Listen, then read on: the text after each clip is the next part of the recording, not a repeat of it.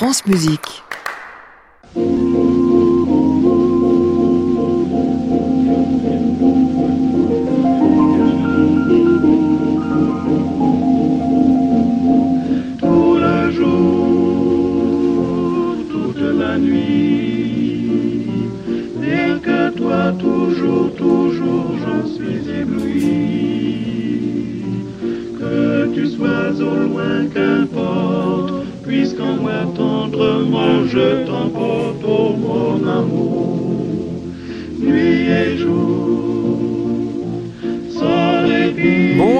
Bienvenue dans le Classic Club sur France Musique tous les soirs de la semaine, 22h en direct depuis l'hôtel Bedford à Paris et toute la nuit chez vous en réécoute et en podcast. Qu'y a-t-il de mieux au monde, je dis bien au monde, que de faire du quatuor à cordes? Eh bien faire du trio, c'est deux, deux formations les plus magnifiques qui soient, même si le répertoire n'est pas le même. Mais quel bonheur de faire ces choses-là. On en parlera ce soir parce que figurez-vous qu'on fera pas non à 7, mais qu'on aura un quatuor complet et un échantillon de trio, même si l'échantillon en question nous parlera de toute autre chose. Il est venu nous parler du porc. Euh, pas du lard ni du cochon, mais de du porc. Voilà, ce sera mieux dans ce sens-là. Nous sommes jusqu'à 23h avec le quatuor Aquilone et Raphaël Pidouf. Bienvenue à tous dans le Classic Club.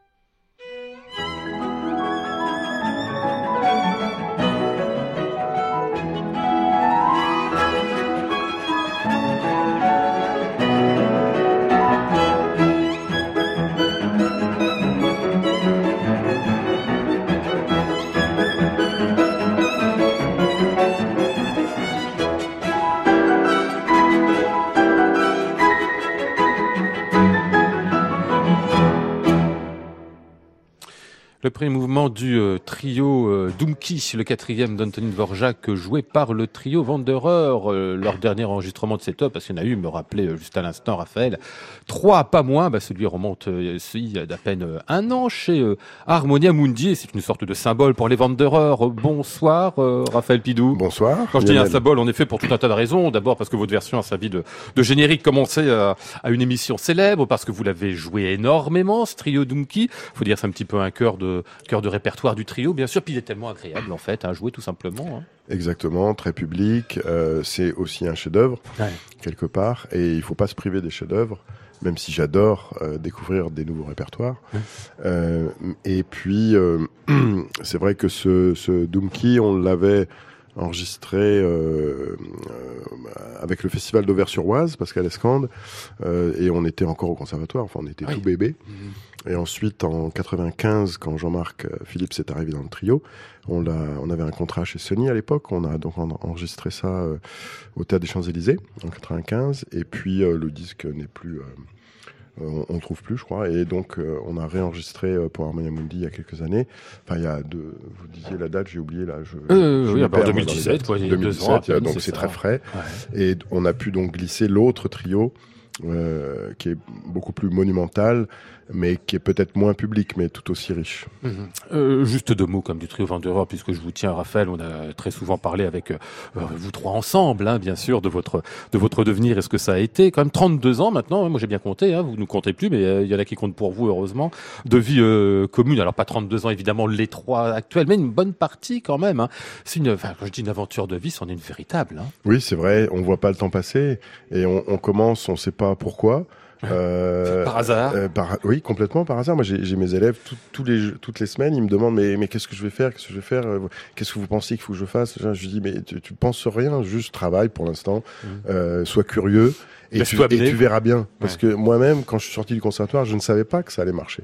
Mmh. On a commencé comme ça, puis on s'est perfectionné à droite à gauche, comme le, le font ces, ces jeunes filles là de, du quatuor Aquilone et puis un jour ou l'autre euh, ben ça, ça, ça, part comme ça mais on, on, on, le prévoit pas. Parce que à la limite même si on le prévoit ça va ça va pas forcément aller comme on l'aurait prévu. Donc je mmh. pense qu'il faut et c'est ça le métier d'artiste aussi voilà, donc il faut, il faut se garder du temps. C'est vrai que nous, on a eu beaucoup de chance parce que tous les trois, on voulait finalement euh, passer, on, on, pouvait passer du temps ensemble, on pouvait se le permettre, travailler, monter un répertoire. Et puis on a gagné le concours de Munich et ça a facilité beaucoup de choses ensuite. Mais euh, Euh, rien n'est gagné quoi. On travaille toujours et puis on, on, on, s'occupe de notre vie de musicien ce qui est normal aussi hein, voilà. Euh, vous dites euh, Raphaël Pidouf une sorte de, de lâcher prise en quelque sorte hein, pour laisser faire les choses d'une certaine manière. C'est peut-être vrai il y a 30 ans ce serait pas un peu plus compliqué aujourd'hui? Parce qu'il y a énormément de très très bons musiciens aujourd'hui et pour arriver vraiment à faire un ensemble comme ça et à faire carrière à 3 à 4 il faut vouloir aussi. C'est vrai qu'on a tellement fait de progrès dans la pédagogie qu'il y a de plus en plus de bons musiciens oui c'est vrai. Non, non, je plaisante. Non, mais c'est, professeur au conservatoire. Oui, oui, oui. Pas non, seulement au conservatoire. Non, mais c'est vrai que c'est magnifique. Et, et je dirais qu'on fait beaucoup, beaucoup, beaucoup pour les jeunes maintenant. Ouais. Euh, on en faisait aussi pas mal à notre époque, mais la génération de, de, mes professeurs, donc la génération de mon père, de Philippe Muller, Gérard Poulet, etc. C'est vrai que c'était beaucoup plus dur hein, ouais. à l'époque. Euh, bon, et puis les carrières commençaient à 35 ans. Ah oui Maintenant, il commence à 16, à 18 ah oui on est trop vieux, quoi. Enfin, je Pourquoi ça commence mais... à 35 ans encore Mais parce qu'avant, on faisait de l'orchestre, on faisait euh, du cinéma, on faisait, on faisait, ah, la... ouais. on gagnait sa croûte comme on pouvait, euh, Tortelier, mmh. Pierre Fournier, euh, euh, et, et, et, Navarra et tant d'autres. Mmh. Ils ont fait musicien de studio parfois en plus, hein, voilà. pas seulement pour du classique. Maintenant, hein. vous allez voir un, un impresario à, à, 35 ans, vous lui demandez de faire carrière, il vous rigole au nez. Ouais, ouais, vous êtes trop vieux. Bah oui, oui, bien sûr. C'est ça, ouais. Et, et, et, je, et, je, pense qu'ils ils ont, ils ont, ils ont pas forcément raison. Mmh. c'est pas nécessairement un bien que ça évolue comme ça, parce que non, non, non. Il y a, on n'oppose pas les, les, deux, les deux, les deux choses, mais je pense que, euh, enfin moi-même par exemple, j'ai jamais autant développé ma, ma carrière euh, entre guillemets solo maintenant. Euh, et, et, et, alors, mmh. j'ai envie de dire, c'est-à-dire que maintenant que j'ai le temps de, de, faire plein d'autres choses, je le, fais. Et, je, pense qu'au contraire, au, dé, au départ, à 20 ans, on, a, plein de choses à faire et, euh, quelquefois, c'est trop de démarrer une carrière parce qu'en plus, on, apprend la musique dans l'avion, on n'a pas le temps de, monter du répertoire. C'est souvent même peut-être un gâchis parfois. Enfin, j'en sais rien, mais euh, je pense qu'il faut laisser le temps au temps et c'est ce qu'il y a de plus important. Nos vieux professeurs, comme Janos Starker ou d'autres, le Quatuor Amadeus avec lesquels on a travaillé, ils nous disaient mais mais quel régal de pouvoir encore à, à 70 ans euh, prendre plaisir à jouer de son instrument, se régaler sur scène et jouer du Schubert. Et c'est vrai que par rapport à un sportif ou un danseur, nos carrières sont longues. Donc autant en profiter et pas trop se griller euh, trop vite, quoi. Mm. Voilà. Donc je pense que, enfin, se griller physiquement. Non, hein. je comprends. Et, et, et, et je pense que c'est important pour les, pour les, les jeunes de maintenant de, de savoir que il faut absolument aucun stress et tout viendra à point et, et que, euh, et que euh, il, faut, il faut laisser faire les choses, laisser le temps, laisser se faire les rencontres. Et parce que c'est vrai que dans notre euh, métier, il y a une partie de hasard. Et il y a une partie de chance aussi, bon, voilà. Mais, mais il, faut laisser faire. Ah, euh, alors, euh, évidemment, euh, il y a euh, plusieurs aspects du laisser-faire, mais je veux dire, le travail est, est très important, c'est sûr, mais la longévité est importante. Nous, on le voit bien, maintenant avec le Trio Wanderer, et, euh, et la qualité du travail qui doit être constante. Vous reparlerez peut-être de ça tout à l'heure au Quatuor Aquilone qui nous rejoindra euh, dans quelques minutes, qui jouera d'ailleurs euh, pour nous du Dvorak puisqu'on vient d'entendre un extrait des Cyprès. Mais là, on va aller vers votre tout dernier disque, Raphaël Pidou. C'est du Duport. Oui, je faisais un mauvais jeu de mots tout à l'heure. hein, Il faut bien mettre les choses dans l'ordre. Jean-Louis Duport.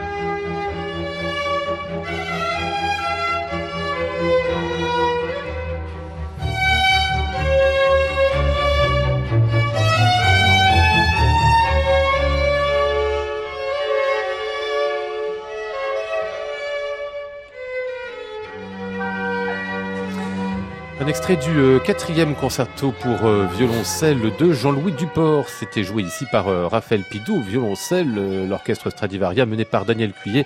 Le disque est paru il y a peu sur le label Mirare, trois concertos de Duport au programme. Et alors pendant qu'on commençait à écouter ceci, moi qui connais très peu de choses au, au, au- au répertoire euh, vraiment euh, spécifique du violoncelle, je demandais à Raphaël Pidou, c'est si important que ça, Duport Il me dit, mais enfin pauvre crétin, Non, c'est non. le, le Paganini du violoncelle. Moi, J'ai pas dit ça comme ça. Non, c'est ça, vous avez pas dit c'est le Paganini du violoncelle. Non, mais non, mais c'est vrai que euh, Du- Duport, Jean- Jean-Louis Duport, Ouais. donc il a appris avec son, son frère aîné Jean-Pierre, Ouais. et c'était des, euh, des des stars de l'époque. hein. Ils ont été tout de suite pris par le dans les salons du château sans souci à Potsdam euh, chez le, le roi de Prusse pendant la, ils ont fui la Révolution. Et là-bas, ils ont rencontré Voltaire, ils ont rencontré Boccherini, ils ont rencontré Beethoven. C'est grâce à Jean-Louis qu'on a nos sonates pour violoncelle, hein, en gros. Et, euh, et quand euh, Jean-Louis est revenu à Paris, il a rencontré Napoléon, qui a essayé le Stradivarius, qui l'a abîmé avec son éperon. Enfin, Ah oui. voilà, c'était vraiment des stars de l'époque. Ah ouais, parce qu'il a voulu jouer l'instrument comme ça. ouais, ouais, Napoléon a voulu essayer le violoncelle, oui, oui. Ah. Et à l'époque, on le tenait encore euh, donc entre les jambes. Euh, voilà. Et, et Duport, c'est un dandy, c'est c'est des, des virtuoses déjà. Alors Jean-Louis a fait la carrière euh, et Jean-Pierre était plutôt dans la dans le euh, à sans souci. Il s'occupait de, de l'orchestre de, de du, du prince. Et, et c'est de la alors c'est c'est pas de la c'est de la moi j'adore cette musique hein, franchement. Ouais. mais euh, mais c'est grâce à eux c'était des militants de l'époque c'est grâce à eux que le violoncelle s'est développé et Mhm. qu'on a eu euh, tous les concertos ensuite etc bon. Parce qu'avant, il était relativement peu soliste en France, c'est ça? Ouais enfin il y a- y, y eu toujours l'école avec Martin Berthaud et euh, et euh, Jean-Baptiste Barrière etc on était quand même à la, à la pointe.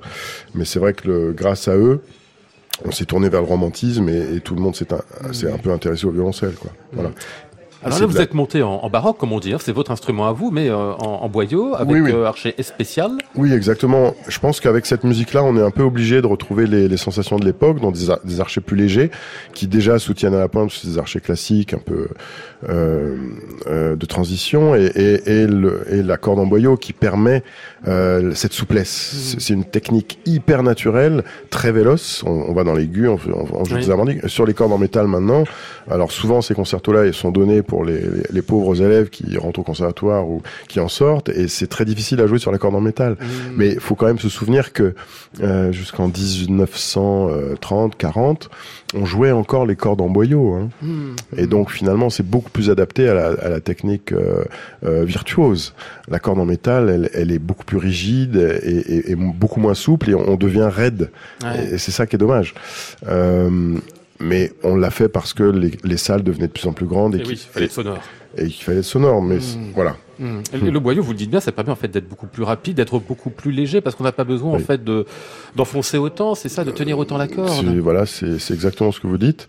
Et il y a, il y a euh, surtout la texture Ouais. qui donne. euh, si, si, si, si on se crispe sur la corde en boyau, ça, ça fait des, bruits bizarres et, et ça Mm. n'émet rien. Donc il y a, il y, a une- y a une souplesse, oui, qu'on a perdue. Ça, c'est Mm. sûr. Mais vous, l'avez pratiqué beaucoup, le boyau? Toujours. Ah oui?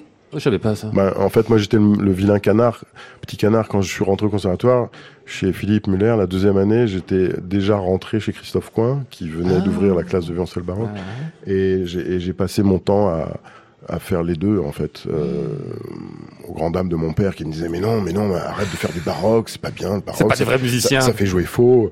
Et puis finalement, maintenant, il, il, il trouve ça vachement bien, quoi. Fallait juste passer un peu de temps. Oui, oui, non, mais il faut, faut tenir tête à son père. Oui, bien sûr, un peu quand même.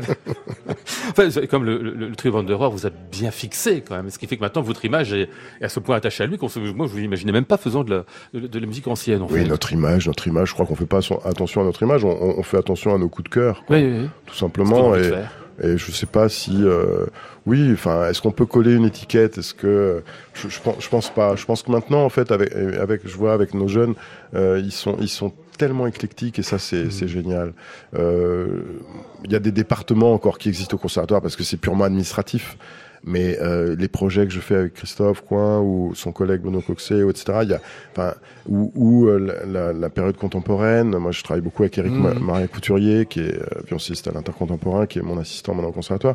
Et, et je pense qu'il y a, plus de frontières, en fait. Hmm. Enfin, pour, en- pour nous, en ce qui concerne Ouais. euh, les musiciens, quoi. hein. On va revenir à, à ce Duport et ici le- la romance qui est dans son, euh, je sais plus combien, troisième concerto. On l'écoute.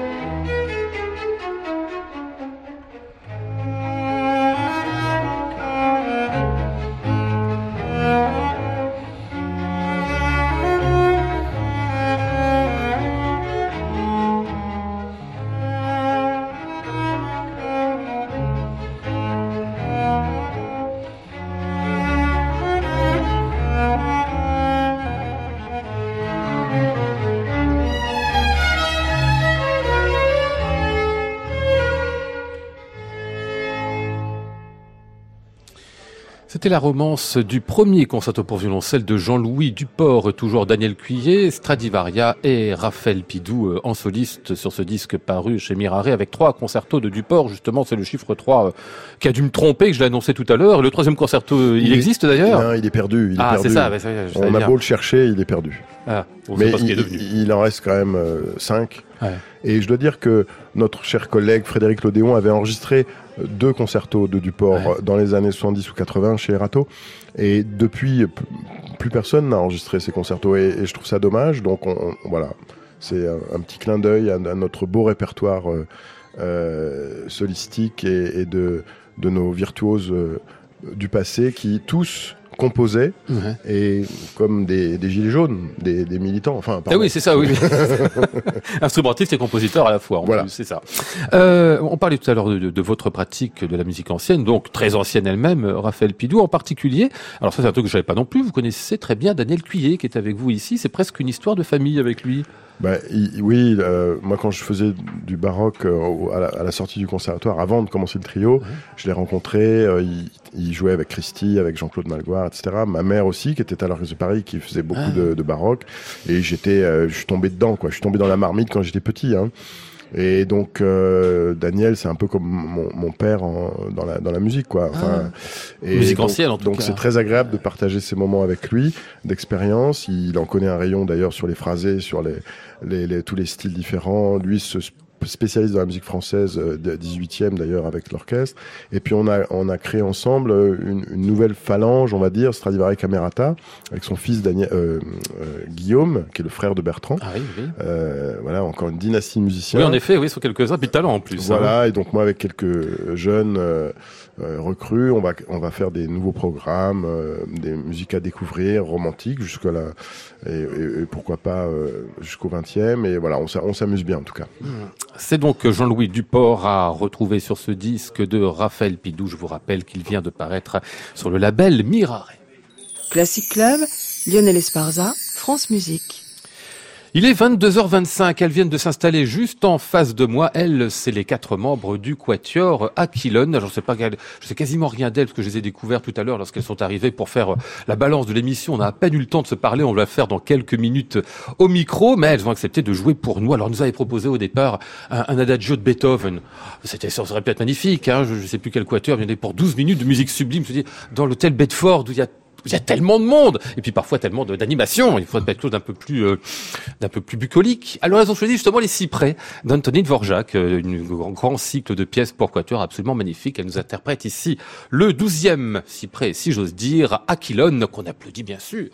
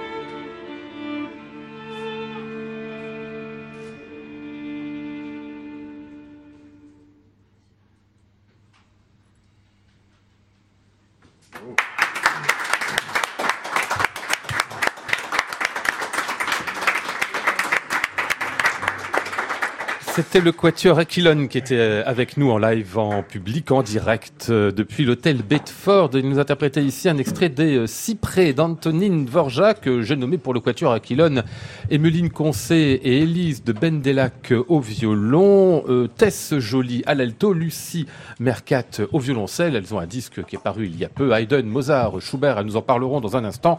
Mais auparavant, bonsoir mesdemoiselles. Bonsoir. Bonsoir, prenez des micros. Tiens, il y en a un qui est en train de, de voler vers l'une d'entre vous euh, pour parler donc euh, bah, peut-être de vous. On va commencer par euh, individuellement. qui vous êtes, Emeline Vous avez commencé le violon, vous êtes quoi? Famille de musiciens, conservatoire Dites-moi tout. Alors, pas du tout une famille de musiciens. moi, je viens de Reims, en Champagne. J'ai fait toutes mes études là-bas. J'ai commencé dans un petit foyer communal à Tessy avec un vieux papy qui m'a appris le violon quand j'avais 4 ans. et ensuite, j'ai fait les horaires nagés à Reims en primaire au collège, puis après je suis montée à Paris conservatoire. Et c'est au conservatoire que vous avez rencontré les jeunes filles avec lesquelles vous avez fait Exactement. aussi, c'est ça Oui. Vous êtes en, en classe de musique de chambre. Euh, on parlait tout à l'heure du hasard avec, euh, avec Raphaël Pidou. Ça s'est fait de quelle façon justement C'était totalement du hasard aussi. Euh, en fait, euh, donc Tess est nouvelle arrivante dans le Quatuor. Ah oui Depuis combien de temps Depuis un mois. Un mois Ah oui, alors c'est tout nouveau, oui. Depuis début euh, début janvier, voilà.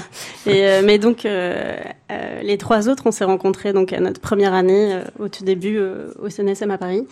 Et puis ben ouais, c'est le hasard des rencontres des premiers jours au conservatoire, premier jour dans la capitale pour moi. et, euh, et, beaucoup de premières choses. Hein. Voilà. Et puis, euh, en fait, après, c'est des, des, liens qui se créent euh, aussi euh, musicalement. Quand ça fait combien de temps du coup vous existez en quatuor? Ça fait 8 ans. Ah 8 ans tout de même déjà. Bon, Tess, vous arrivez donc là depuis un mois à peine. Vous avez fait du quatuor avant déjà? Un peu euh, à l'école pour euh, enfin au conservatoire pour euh, pour bah, dans, dans une, une, formation de musique de chambre au conservatoire donc un peu mais pas professionnellement comme donc vous êtes passé par le conservatoire de Paris aussi oui aussi on est toutes passées par le CNSM. Vous les connaissiez avant déjà dans les couloirs. Ils sont grands les couloirs. ils sont grands, les couloirs. mais on se croisait je les voyais déjà travailler ça fait combien de temps d'ailleurs, pardon, je me tourne vers Raphaël Pidou, vous êtes professeur, vous au CNSM de Paris, Raphaël? Euh, Soyez pas désagréable. Non, mais c'était pour faire Moi, ça fait pas longtemps, ça fait, je c'est ça. la cinquième année. Eh ben, c'est ça, je l'ai dit, ah, oui, oui, c'était peut-être déjà parti en fait quand vous êtes, ah bah, quand vous êtes arrivé, par exemple, vous n'avez pas croisé en tout cas. les couloirs sont tellement grands qu'on ne se connaît pas en fait. Hein. C'est ça le drame, le grand drame du conservatoire. C'est qu'il est trop grand maintenant? Bah, Les couloirs. Les salles sont plutôt petites, mais les couloirs sont très grands.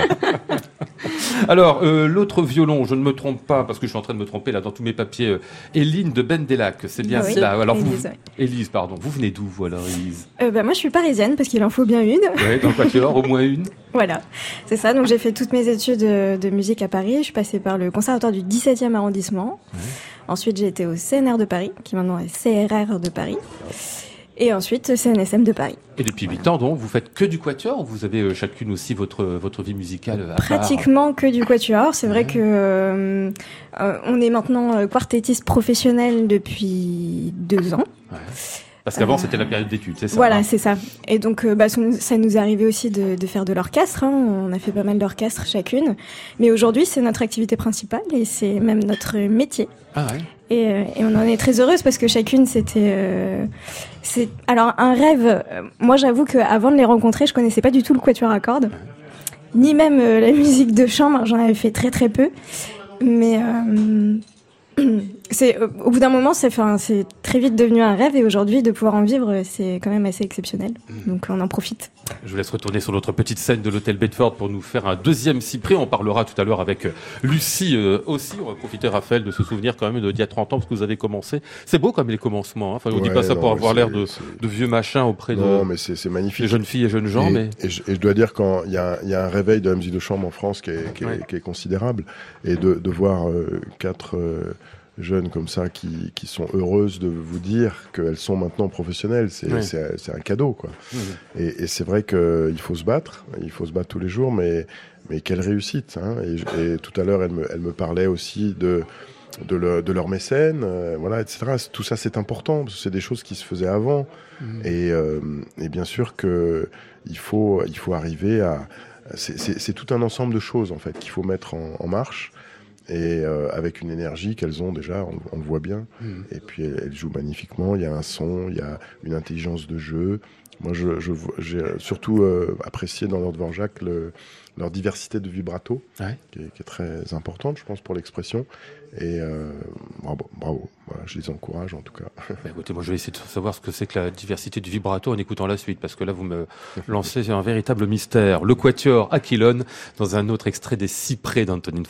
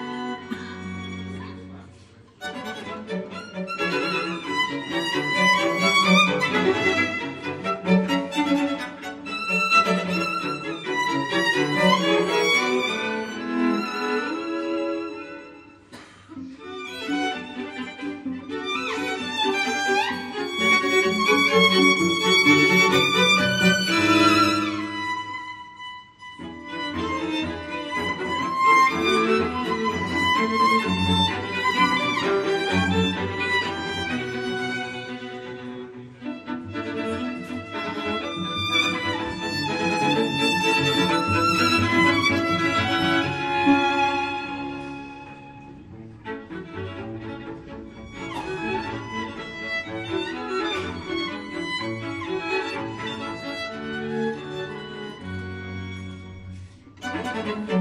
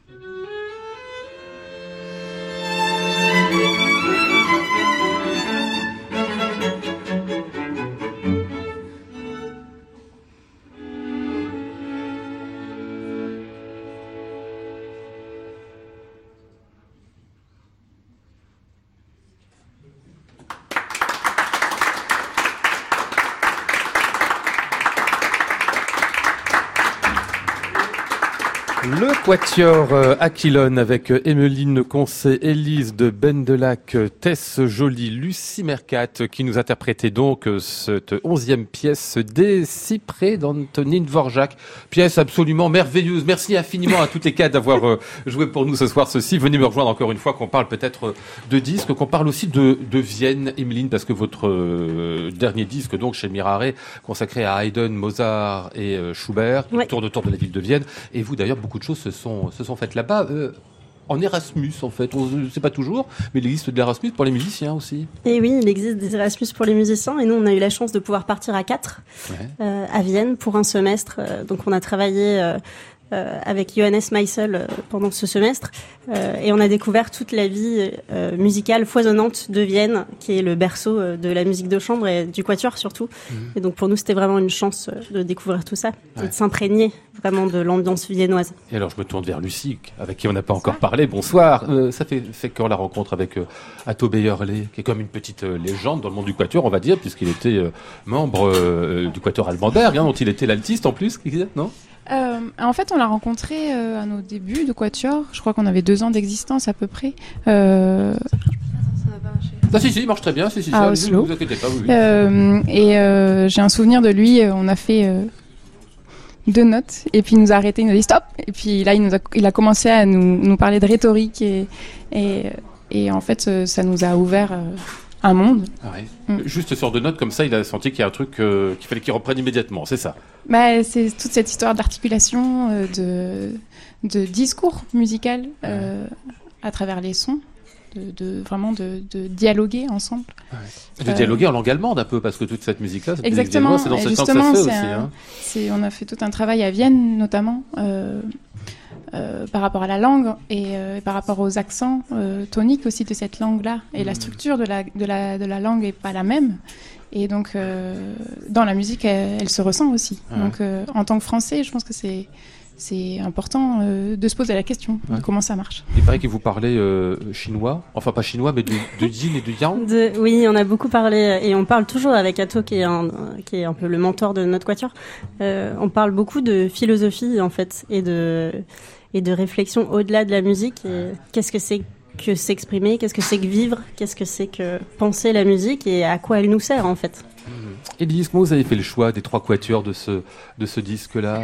Bah, justement, alors euh, avec Atto, on a beaucoup travaillé sur euh, la musique de Haydn, puisque euh, c'est à travers ces, ces quatuors-là qu'on a abordé cette notion de rhétorique avec lui, qu'on a découvert ces- toutes ces choses, en fait, tout ce monde qui s'ouvre à nous. euh, pour euh, structurer le discours, faire en sorte que les émotions qu'on qu'on ressent à travers cette musique puissent euh, au mieux se transporter vers le public et que et qu'on puisse faire euh, transmettre toutes ces émotions. Donc euh, Haydn, c'était c'était plutôt euh, s'imposait. naturel. Ouais. Euh, ensuite, Mozart, on va dire, découle aussi de cette, euh, de cette rhétorique, parce que même si on s'en éloigne un petit peu avec euh, tout l'opéra, euh, la mise en scène, les caractères, etc., les différents personnages, on reste toujours dans une histoire qui se raconte, Ouais. en fait. Donc c'est une suite assez logique. Et puis Schubert, on y retrouve toujours cette rhétorique qui est beaucoup plus... pas cachée, mais en tout cas qui prend d'autres formes, qui revêt d'autres euh, d'autres formes et euh, qui nous transporte dans un monde peut-être plus féerique, plus. euh, on parlait, on parle dans ce livret euh, de de, de forêt, de de d'atmosphère qu'on peut y trouver et même parfois un peu de, de mythologie ou de d'histoire euh, un peu fantastique. Et, euh, et c'est pareil en fait, c'est les- comment raconter une histoire, comment euh, transporter les gens dans une, une atmosphère euh, spéciale. Je disais, Raphaël Pidou, qu'à Tobey Hurley est une sorte de légende, j'exagère un peu. Non, Ah non, non, vraiment, c'est ça. pas. hein. Moi, je l'ai pas connu euh, parce que on faisait pas de quatuor, mais euh, c'est vrai qu'on on a avec les, les membres du restants du, de l'Amadeus, Norbert Brenin, Sigmund Nissel Ouais. et, et, euh, Martin Lemaitre, on a rencontré un peu ce monde du, du, du quatuor. C'est et c'est fascinant. Et d'ailleurs, ils il venaient d'autant plus à nous que le répertoire du trio avec piano était relativement frais pour eux. hein. Ils étaient contents de, de, de nous faire travailler l'archiduc ou un truc de Schumann ou un truc de Mendelssohn. Je vais rebondir sur ce qu'elle dit. C'est magnifique parce que c'est vrai que la rhétorique est importante, euh, le yin, le yang, etc., l'articulation, mais pour faire tout ça, il faut une bonne technique Mhm. instrumentale, ce qu'elles ont.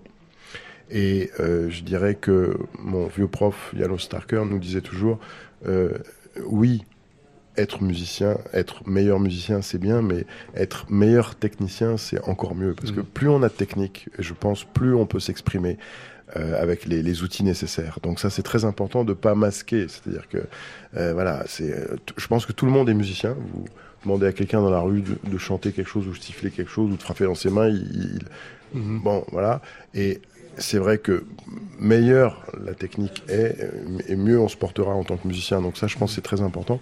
Enfin, je sais pas ce que vous Ouais, en en pensez. tout d'ailleurs. cas, euh, euh, plus on acquiert de technique, plus on est capable de lâcher prise par rapport à cette technique et du coup de, d'aller vers tout ce que on veut raconter et, et tout ce que veut dire la musique. Et c'est vrai que quand on est un peu euh, limité, ou mais on peut le sentir même quand on est sur des nouveaux programmes, par exemple, on se sent un peu plus frais, un peu plus en danger et on a plus de mal à, à se lâcher et aller vers le sens. Et, et donc la technique, en effet, elle, elle sert à ça, elle sert à, à, se- à se dépasser en fait. Et il n'y a rien de nouveau là-dessus, puisqu'on écrivait déjà des méthodes. Le conservatoire, d'ailleurs, demandait aux professeurs, il y a 200 ans ou 250 ans, d'écrire des méthodes pour savoir mieux jouer du violon, du piano, ou de- enfin des claviers ou, ou euh, des, des vents. Donc c'est c'est pas nouveau. Et je pense que c'est très important, cette notion-là. Et, et ce sont des dizaines d'années euh, de travail. Quand on commence le violon, je sais pas à quel âge tu as commencé, mais Moi j'avais 6 ans et demi. 6 ans. 6 ans et demi. Voilà, et, et, et, et c'est déjà, et, c'est très bien. Mais le violoncelle, euh, on peut commencer un peu plus tard, mais si on commence à 10 ans le violon, c'est râpé. quoi. Enfin, Mhm. Je, je plaisante un peu, mais c'est- tard. C'est plus Faut rare. faire dans la Donc, durée. c'est plus rare. Donc il faut, euh, voilà, la, la Starac du violon, c'est pas encore pour demain, quoi. Non mais je, je, je Ah, pourtant, ça existe. Hein. Je veux dire, Je dis pas. pas que c'est bien, hein, c'est- autre chose, c'est un autre répertoire. Mais ce que je veux dire, c'est que c'est c'est quand même des, des- voilà, des années et des Mmh. années d'apprentissage avant d'arriver à parler de rhétorique et de se libérer. euh, Oui, Avec ça, ça a l'air simple, yang, vous voulez dire, il y, a du- il y a du bagage derrière. quoi. voilà, Ouais. exactement. Il faut pas l'oublier. quand Ouais. même. On va écouter, si vous voulez bien, un extrait de votre disque au Quatuor euh, Aquilone. Euh, C'est du Haydn. Donc, on l'a dit, cette fugue qui referme ce Quatuor endommagé.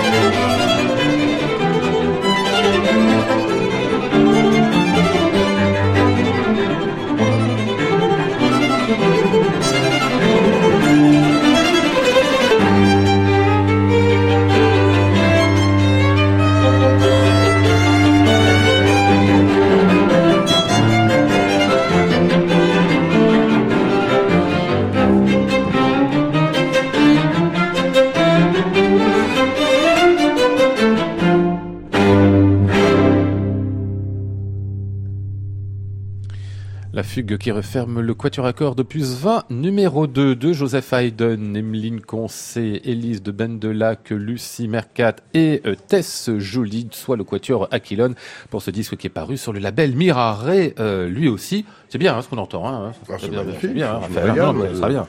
De- de- D'entendre des jeunes comme ça en live. euh, Ah ouais. on, a, on a joué. Ah oui, parce que je vous en pas obligé live, de venir hein. avec le violoncelle. Ah non, moi, je suis en bah vacances ce soir, c'est magnifique. Classic Club, Lionel Esparza, France Musique. Il est 22h48. Euh, au bout de 8 ans de quatuor, comme ça, enfin 8 ans et un mois, on a bien compris, hein, pour, euh, pour l'une de- d'entre vous, euh, ça se passe comment la vie du quatuor? Parce qu'on dit que c'est une vie impossible, difficile, compliquée ou, ou belle parfois, mais enfin, jusqu'à présent, vous en êtes où, euh, Alors, Lucie? euh, Ah, pardon, pas tu veux commencer, impossible. pardon. Ah, je ben non, tiens bien. Puisqu'on le fait, ça n'est pas impossible. Voilà, Ouais. c'est tout ce que je voulais dire. Mais encore Ouais, c'est tout ça. C'est un mélange de tout. C'est à la fois génial. euh, Il y a des moments incroyables de musique et de vie aussi. Il y a des moments difficiles. Il y a des moments où on en a marre. Euh, mais euh, il y a toujours euh, l'amour du répertoire qui est là. Et, euh, et puis, bah voilà, maintenant ça fait 8 ans qu'on est ensemble, donc euh, chacun fait sa vie un peu. On a appris à, à prendre nos espaces personnels, euh, et même si on passe tout notre temps ensemble, évidemment. Ah oui, on est obligé de travailler parce que disait Ah bah ouais. tout à l'heure, hein, le quatuor à cordes surtout, c'est un genre, c'est pas une heure une fois de temps en temps, quoi. Hein, c'est combien on travaille travail tous les pour jours vous en fait Ouais. ensemble. Là encore plus que d'habitude du coup parce que faut qu'on apprenne à se connaître. Ouais. Et euh, mais oui, c'est une vraie aventure humaine. On apprend énormément euh, sur soi, sur les autres et euh, sur l'humain en général. Mhm. Ouais. Moi, j'ai toujours a- adoré rencontrer le trio Vanderer, il le sait, il le sait, Raphaël, parce que c'est- un ensemble, en tout cas, devant un journaliste, donc j'imagine devant eux-mêmes encore plus, les types, ils mentent pas, hein, ils se disent les choses, on sent que le rapport, il est, il est rude parfois, c'est pas des, c'est pas des tendres, hein, euh, c'est pas des gens qui se font des gentillesses, mais c'est vrai, quoi, c'est du réel, c'est de l'humain, euh, voilà. Oui, comme entre frères. Mais Ouais. vous savez que à France Musique, une année, c'était il y a longtemps, vous, vous n'étiez pas née, euh, demoiselle, là, mais on nous avait demandé de venir répéter en direct. Et, et, et, et, et en- fait, ça, ça, ça a raté parce que on, on, on peut pas, on peut pas dire, euh, cher Jean-Marc, tu- me- mesure 38, tu presses un petit peu. Je pense, hein, je pense que tu presses. Oui, mais alors, cher Raphaël, alors toi, c'est, tu ralentis en fait, hein, donc euh, oui, alors non, c'est pas Ouais. très radiophonique une répétition. Et, et je pense que si ça l'est, c'est que c'est, voilà, c'est C'est C'est pas tout à fait vrai. c'est pas franc. On peut faire du faux aussi. Bon, euh, des concerts à venir, ouais, il y en aura tout un tas parce que c'est dans le- la série donc du Centre de musique de chambre de Paris, Salle Cortot, euh, organisé tout ça par l'ami Jérôme Pernaud, bien évidemment. Il n'est pas tout seul, mais enfin, il est vraiment bien au cœur de tout cela. Que vous donnerez du 14 au 20 mars le mois prochain dans la série un concert, euh, un chef-d'œuvre. Bah, ce sera pas un seul chef-d'œuvre, il y en aura trois dans la même soirée puisque vous ferez euh, les trois quatuors euh, opus 59 Alors, en de fait, Beethoven. Ah non, vous les alternez. En Ah, je fait, sais pas, dites-moi ça. du 14 au 30 mars. Oui. Euh, donc ce sera tous les jeudis, euh, vendredis, samedi. La première semaine, ce sera toujours le premier des Razumovski, la deuxième semaine le deuxième et la troisième semaine le troisième. Ah d'accord, donc un, un, un quatuor à chaque fois. concert, J'allais dire, euh, ça fait complètement un, ouais. concert fleuve, un peu Voilà. rude. Ah donc ce sera un, un, un d'accord, mais ça sera déjà pas mal. Oui. plus, vous les On va le faire, hein, un concert avec les trois euh, dans le, Le même concert concert, à fleuve. Ville-Favard. euh, Ouais. Euh, ce sera le 3 mars, Exactement. à l'issue d'une résidence d'ailleurs qu'on fait avec Atto Bayerley là-bas. Ouais. Euh, mais ce sera euh, pour l'instant la seule fois que c'est prévu qu'on joue les trois d'affilée. Ouais, Voilà. Et vous vous y préparez, j'ai l'impression, avec euh, Ardeur. ardeur et légère appréhension quand même. Ça, À fait, peine, ça- à peine. ça fait morceau de musique quand même. Hein. Euh, pardon, je reprends les dates. Donc 14 au 30 mars, j'ai bien compris. Donc là, ce sera à la salle Cortot euh, dans le cadre du concert des musiques de des concerts de musique de chambre euh, de Paris, enfin du centre. Euh, et alors vous jouerez quasiment tous les jours. C'est est bien dans le centre aussi, hein, c'est que du coup on reprend euh, les œuvres plusieurs fois sur un mode qui serait plutôt théâtral que strictement euh, musical, hein, Lucie? Oui, je crois que l'idée euh, de Jérôme, qui était mon professeur au conservatoire, Ah oui. euh, c'était euh, d'essayer de, de comprendre ce que vit un comédien en, en pouvant, en, en ayant la possibilité de jouer plusieurs fois la même œuvre. Et, euh, et je crois que c'est vrai que quand on a joué une œuvre au bout de 10 fois ou de 20 fois, on la joue, on n'a pas la même euh, cohérence et le même sentiment avec que, que la première fois. Surtout si c'est des fois qui sont très rapprochés en plus. Hein, quand vous les jouez 20 fois, mais sur 20 ans, bon, c'est un petit peu autre chose Oui, encore. oui. Mais là, vraiment. Il y a- on parlait de lâcher prise au départ. Ouais. euh, je crois que ça, ça permet ça. Mhm. D'autres concerts pour les euh, Aquilones euh, en février, beaucoup plus près de nous, le 16, c'est-à-dire samedi, vous serez euh, à Mantes-la-Jolie, le 25 donc à Villefavard pour les opus 59 de Beethoven intégralisés, si j'ose dire. oui, en fait, la c'est- c'est- résidence est du 25 au, au 3, mais le concert ne sera que le 3. Et la résidence est privée. Bon, j'espère que vous avez un site internet où on peut aller pour éviter mes fait. c'est ça Et là, on aura Oui. les dates vraiment précises. Très bien, le quatuor Aquilone qu'on va retrouver une dernière fois dans ce 14e quatuor de Mozart. C'est toujours extrait de leur disque.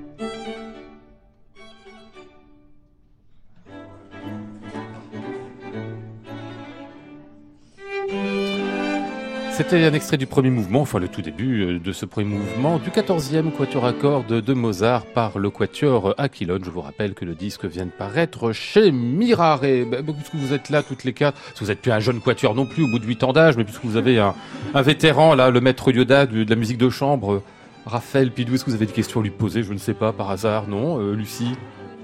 Dites-moi. Au bout de 30, euh, au bout de 32 ans de, de trio, est-ce que vous auriez un conseil euh, pour euh, justement tenir, euh, tenir bon Tenir Le conseil pour durer. Je veux dire, euh, par rapport à, à, oui, à, à ce qu'on peut vivre en groupe de musique de chambre, en petit comité. Je pense qu'il faut de la patience. Il faut euh, aussi garder euh, son ego euh, euh, au, au frais. Euh, surtout pour les violoncellistes, il paraît. Ah bon Ah bon il paraît, qu'on est quelquefois désagréable avec les violonistes. les altistes, Non, mais la tension euh, basse aiguë, c'est normal, c'est ce qui fait la voûte, quoi. Voilà.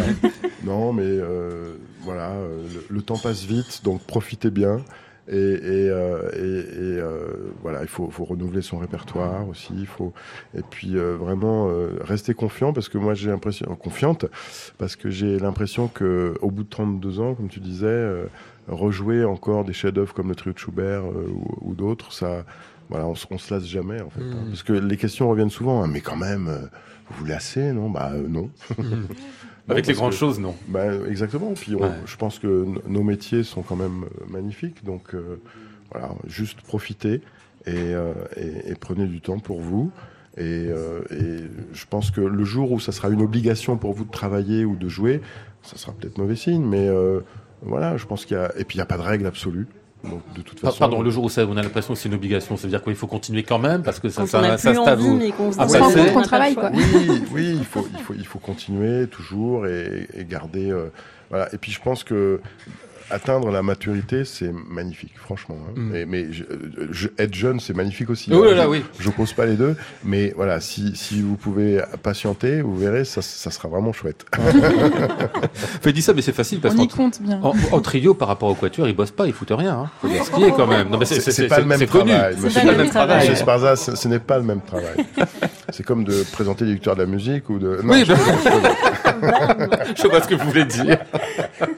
non, mais c'est vrai, c'est bien connu. Le, le travail euh, enfin, euh, Non, relatif sur le quatuor à cordes, on est obligé de passer Oui, oui. toute sa vie, 3 heures, 4 heures par jour encore, à travailler les œuvres, à travailler le son. Au trio, c'est. euh, Non, c'est pas le- c'est pas le même différent. type d'écriture. Euh, le, le trio, il faut, c'est très solistique pour les trois, euh, enfin plus pour le violon et le piano d'ailleurs. Mais euh, c'est pour ça que là, je- la semaine prochaine, on va jouer, mais Ouais. je fais un petit peu de ski quand même. D'accord. Pendant que les autres travaillent. Non, non, Voilà, tu le- profites, je pense que le quatuor, euh, il y, a, il y a un mariage forcé ou, ou non forcé d'ailleurs, et il y, a un- il y a un travail quotidien, c'est c'est évident.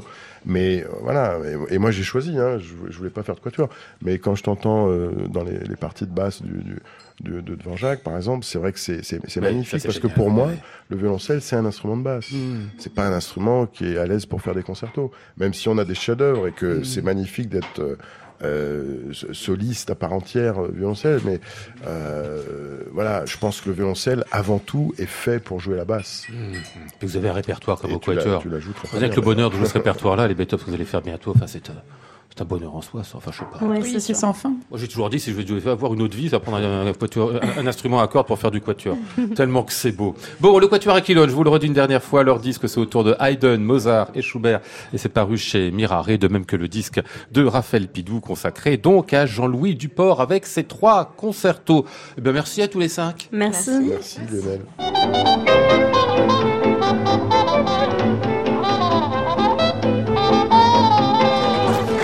Nous étions ce soir avec Maud Nourri, Flora Sternadel, Max James, Yvan Charby et Mathieu Leroy.